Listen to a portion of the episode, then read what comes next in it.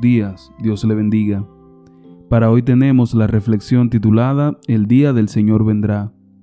Segunda Pedro 3:10 dice, El día del Señor vendrá como ladrón en la noche. Entonces los cielos pasarán con gran estruendo, los elementos ardiendo serán deshechos, y la tierra y las obras que en ella hay serán quemadas. Tuvalu, un pequeño país del Pacífico Sur, a 2.485 millas de distancia de Australia, ha comenzado a prepararse para su posible desaparición. Sus 12.000 habitantes saben que todo lo que aman quedará sumergido bajo el mar, según lo expresó en un video Simon Coffey, ministro de Justicia, Comunicaciones y Relaciones Exteriores de este país.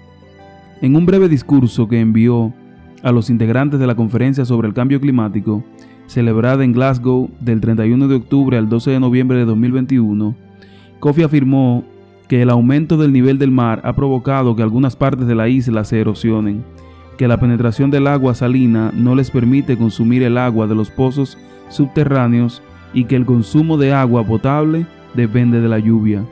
Los terrenos de cultivo también se han visto afectados lo que ha provocado problemas alimentarios a la nación. Kofi grabó el video con el agua hasta las rodillas en una zona que anteriormente era tierra seca.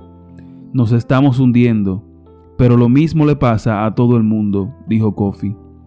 Lo mismo le pasa a todo el mundo, y por ello todos debemos seguir el ejemplo de los tuvaluanos y prepararnos para la inminente desaparición de este planeta.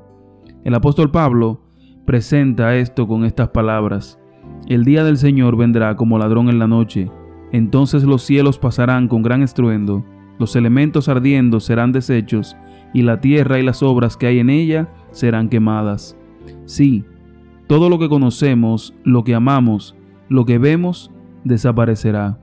¿Y desapareceremos nosotros también? Pedro nos recuerda, pero nosotros esperamos, según sus promesas, cielos nuevos y tierra nueva en los cuales mora la justicia. El mundo será destruido, de ahí que nuestra esperanza no radica en esta tierra, sino en la promesa de cielos nuevos y tierra nueva, una promesa que nos motiva a vivir como gente que tiene su atención más allá de esta tierra. Y cuando todo lo que conocemos desaparezca, tú y yo viviremos en una tierra en la que ya no habrá muerte ni sufrimiento, ni llanto ni dolor, porque el mundo y las primeras cosas han pasado.